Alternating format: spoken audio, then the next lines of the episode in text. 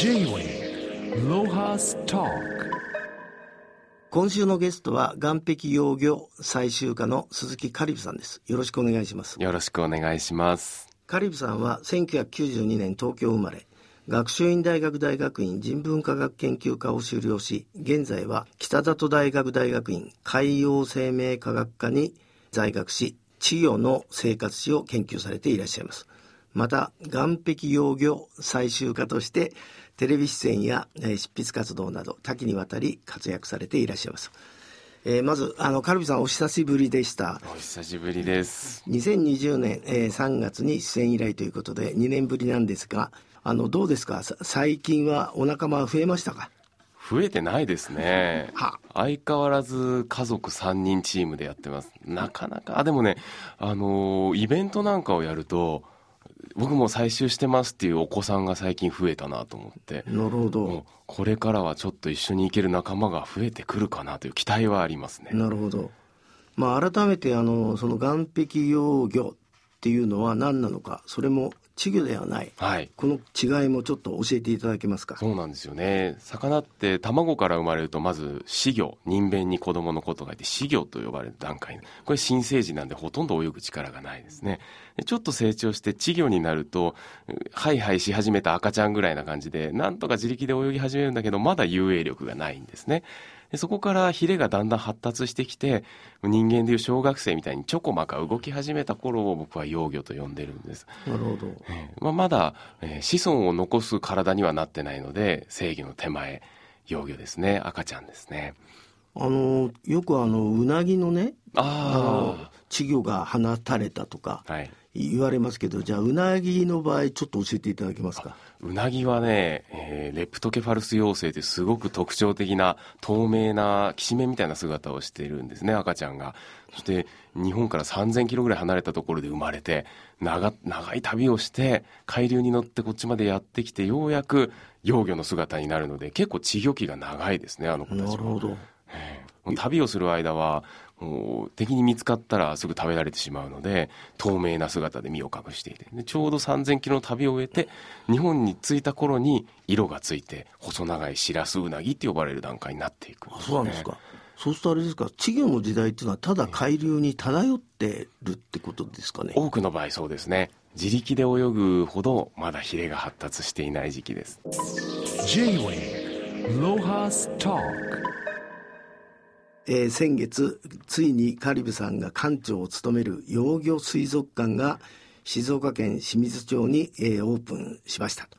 まずあのこの静岡県清水町、えええーこれがどの辺りにあるのかとか、はい。例えばあの最寄り駅はどちらかとか、はい。ちょっと教えていただけますか？はい。清水っていう地名がねお大きく2箇所あるのでややこしいんですけれども今回水族館をオープンした清水町は三島と沼津の間くらいに位置する場所なんですね。三島駅からだいたいバスで10分ちょっと行ったところにサントムーン柿田川というし大型ショッピングセンターがありましてそこの一角にオープンしました。その幼魚水族館ってさ、はい。聞いたこともないんだけども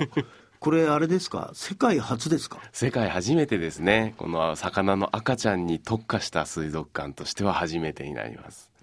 これはあれですか？その、えーカリブさんがあのむ昔からっていうか小さい頃から、はい。まあ、例えば作ってみたかったとかそういうええ。夢の実現なんでしょうか、そうです。もうまさに僕の一番の夢が小学生の頃から水族館を作ることだったんですね。でそれも愛してやまない幼魚を主役にした水族館というのが一番の念願だったのでこれが叶ってもう今感無量です。でもさそんな、まあ、簡単に夢が叶って感無量って言うけど、はい要するに水族館だからさ結構お金もかかったと思うんだけど、はい。だ誰かが手伝ってくれたんですか？あそうです。これはね夢を実現させてくださったのが僕の魚の師匠で海の手配師と呼ばれる石垣浩二さんという方なんですね。なるほど。この方は20年来の師匠でもうそれこそ僕が幼魚だった頃から幼魚幼魚言ってたも網振り回してたのをずーっと見てきてくださった方なんですよ。なのでそんなに言うんだったらじゃあもうカリブの頭の中を具現化してやろうじゃないかっていうことでですね叶えてくださった本当にありがたい話ですね J-Way ロハスタまずはカリブさんあのこの幼魚水族館、はいこの概要をちょっとはい教えていただけませんか？はい。ここはですね、規模は小さいんですよ。330平方メートルくらいなんですね。でその中に水槽が65本ほどありましてですね、えーちっちゃな魚たち100種類150匹くらいが泳いでいます。敷地面積としては小さいんだけども、かなり見応えのある水族館になってるかなと思います。あのまずあのい入り口から入って、はいまあ、どんな形なのかとか、はい要するにこうなんかこう具体的にええちょっとせご説明いただけますか、はい。入り口を入ると、まず最初に現れるのが漁港を再現したコーナーなんですね。これがまずいきなり他の水族館では見られないコーナーだと思うんですけれども、もう岸壁があって、海藻が浮かんでいて、でさらには本当に漁港から拾ってきた海洋ゴミも一緒に展示しちゃってるという、もうリアルな足元の海を再現したコーナーになっています。しかし面白いねまああれだもんねそんな漁港をさ、はい。再現すするってその入り口まあオープンしてまだ間もないんですけど、はい。お客さんの反応はで どうでした？これがね、僕もオープンするまでどうかなっていうのは分からなかったんですけれども、実際オープンしてみたらすごく好評でですね、やっぱこんなものは見たことがないと皆さんおっしゃいますね。まあその漁港にあのなんか季節感みたいのを取り入れてるって言うんですけど、そそれはどういう形ではい。感じていただけるようになってんですか？この漁港のコーナーは、僕がタモ網で本当に近くの漁港ですくってきた幼魚たちを泳がしてるんですよ。なので、今だったら8月の漁港に泳いでる魚、リアルな種類が中に入っていますし、これがまた秋になると秋の幼魚に変わって、冬になると冬に現れる幼魚に変わっていくという形で、本当に今の駿河湾の漁港の魚たちというのを再現しています。J-Wave Lohas Talk あのそのまあ漁港をリアルにということで、はい。まあ、ビニール袋や、えーいろんな海洋ゴミがあるってことなんですけど、はい。これ別にあれですよね環境問題への気づきだけじゃないんですよね。はい、そうですね。なんか、ゴミ、当然見た目は汚いものだし、えーゴミというのは、もちろん海にとって、環境にとって悪いものなんですけれども、でも、ゴミが悪者だっていうアプローチだけだとなかなか人の心に届かないこともあるんですよね。そうではなくてそのゴミの間に例えば身を隠すために隠れている幼魚がいたりとかのゴミをこうちゃんと利用してゴミに擬態してみたりとかその下にくっついて海鳥に見つからないようにしてみたりとかそういうふうにゴミたちゴミだってなんだって生きるために利用するっていう幼魚たちのたくましい生き様っていうものを通して今の海洋ゴミ問題について考えてもらうそのきっかけみたいなものを作りたいなと思って展示しています。まあ、あのよく水族館だとあのイルカと一緒に泳ぐ人とか なんかこういその人間がね、はい。こう解説したりとか、ええ。そういう人がいるんですけど、はい。この養魚水族館はどなたかい。るんですか、大体いつもスタッフがうろうろ歩き回っていて結構がっつり解説していますね。なので長い人だと1時間くらいスタッフの解説を受けてたりもしますしあとはあの解説版魚名版と呼ばれるものがあるんですね。でこれ全部この水族館では僕の手書きなんですよ。イラストと文章と。でなるべく図鑑的なことは書きたくなくてもっと親しみが湧くようなちょっとしたエピソードとか僕の独断と偏見で選んだ萌えポイントとかそんなことが書いてあるのでこれも結構好評いただいてますね。あのかまあ、カリブさんは大学も行かなきゃいけないんで、はい。水族館にずっといるわけには いかないと思うんですけど、ええ。そのカリブさんの映像みたいなものもはい。あるんですか、あります。あの漁港のコーナーではこんな風にいつも上から魚を覗いていますっていう映像が流れていてでその映像の下には実際に魚を上から見てみようっていうタイプの水槽もあったりするんですね。これもなかなか他の水族館ではない視点なのかなと思いますあのああいうケンタッキーみたいなカーネルおじさんみたいな、はい。ああなたの あの全身像とかななんかそういうのないの？これね実はあるんですよあの幼魚と成魚を比較するっていうコーナーがあって同じ種類を横に並べてるコーナーがあるんですけどその一角にですね幼カリブと成カリブを比較してみようという等身大パネルがありまして11歳の僕と29歳の僕が立ってます。一応フォトスポットになってるはずなんですけど誰も写真撮ってくれないですね。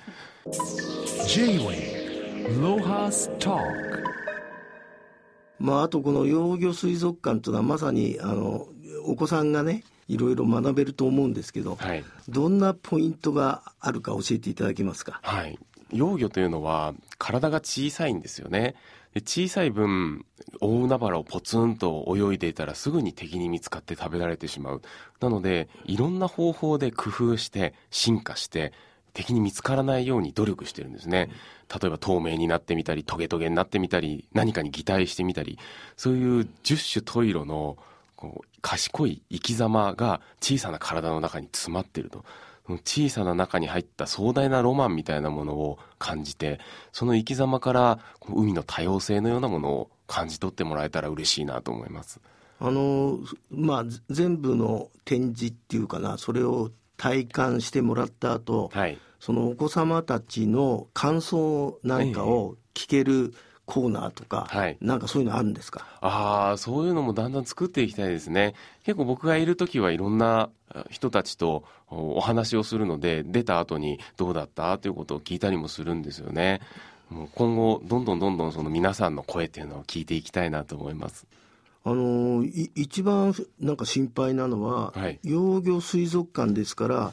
まあ時間も違うっていうのは分かったんですが、ええ大きくなっちゃったのはどうしたんですか？そうですよね。幼魚じゃなくなったらこの水族館では展示できないんですけれども、そんな時はですね、卒業式をやりましてですね、卒業魚として、今度は全国の水族館に制魚として展示されるように、もうパイプがあるんですね。それこそ海の手配師石垣浩二さんが、全国の水族館とのパイプをお持ちなので、今度は新しい地で、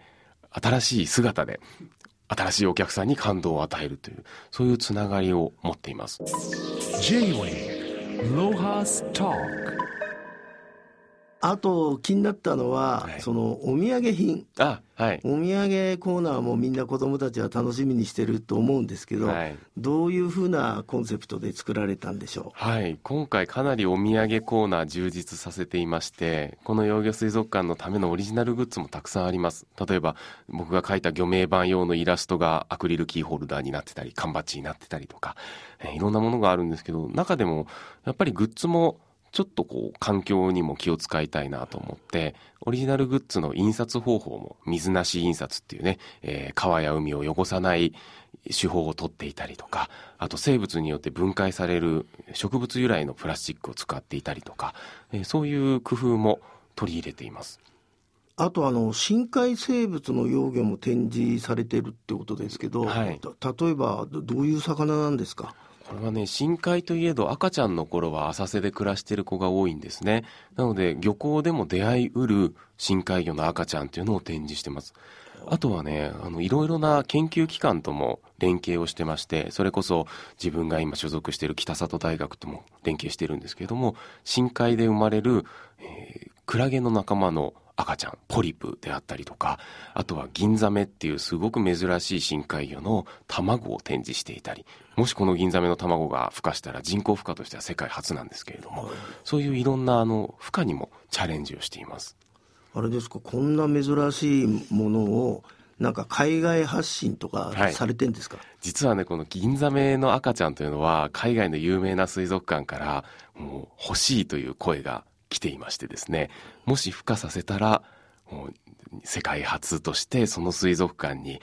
お届けに行こうかなとは思っていますね。それはあのどの国の水族館ですか？そんな情報の早かったやつは アメリカのね、えー大きな水族館がありまして、モントレーベイ水族館というところがあるんですけれども、もう僕の新たな夢としては、この銀ザメを孵化させて、モントレーベイに赤ちゃんを届けに行くという夢があります。なんかすごいねあの出世魚をそのまんまだね まあ、鈴木ですからね。はいえー鈴木は出世魚ですから。なるほど J-Wave Lohas Talk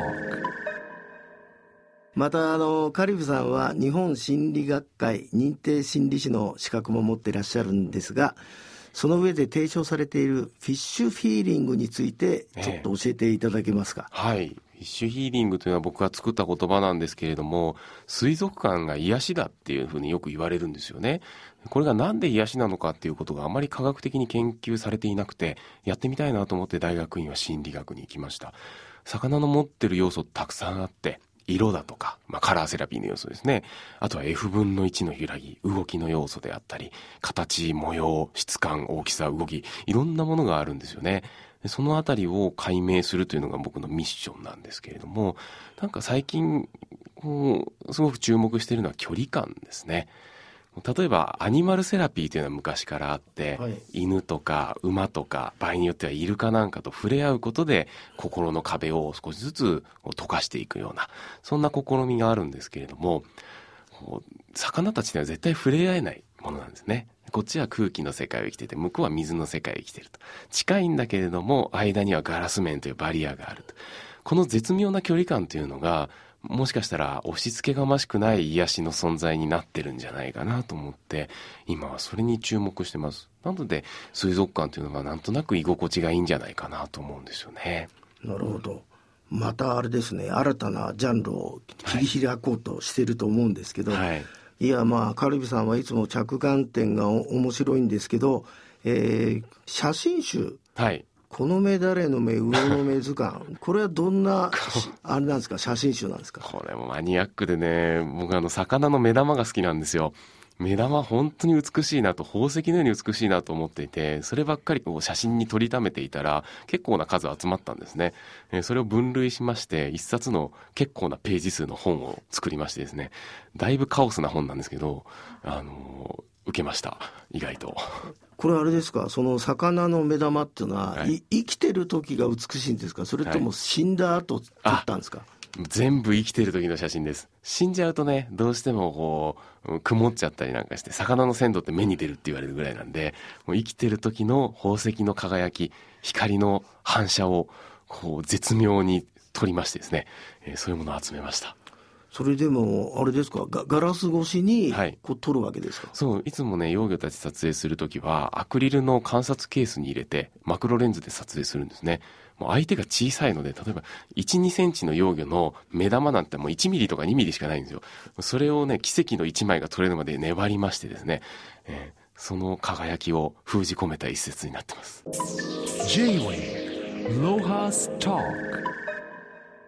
しかしあれですねあのカリブさんのお話を伺ってると要するにオオリジナリティっていうか、ね、独自の興味好奇心が次々湧いてくる方だと思うんですけどありがとうございます。今後何か具体的に計画されていることがあったら、ええまあ驚かしてほしいんですけど。まあ、まずはね幼魚の水族館を作ったのでここ初で幼魚というのをブームじゃなくて文化にしていきたいなというのは思思ってます。もう誰もが幼魚といえばああああいう存在だよねってわかるような定着のさせ方というのをしていきたい。あとはあのいろいろちょっと考えていることはあってまた全く新しい形の水族館も今度作っていきたいなという思いとあとは魚とファッションをコラボレーションさせたブランドを立ち上げたいという思いとですねいろいろ考えております。そんなカリブさんですけどあれですか？やっぱり魚を食べる時は、はい。なんかためらいがあるんでしょうか？全くないんですねこれが。魚食系男子なのでもう魚食べるの大好きでただこだわりはありますやっぱりあの刺身を食べる時はお塩でか食べるとかね、えーいつも魚食べるように塩を57種類持ち歩いてるんですけれどもあの使い分けるとねその魚の素材ならではの味っていうのが分かってきてもう一気に楽しくなるんですね魚の食べ分けが。そうそういう居酒屋とか、はい。あそういうあのまあさ魚食わせる店行って、ええ。そそそんな塩出したら嫌われない？あどうでしょうね。嫌われてる客かもしれないですね。もう気にしないです じゃあまあ本当に素晴らしいえ計画が実現されてるなとありがとうございます。の感心しました。これからもぜひ皆さんあと子供たちを喜ばせてください、はい。今日はどうもありがとうございました。ありがとうございました。J-Wave Lohas Talk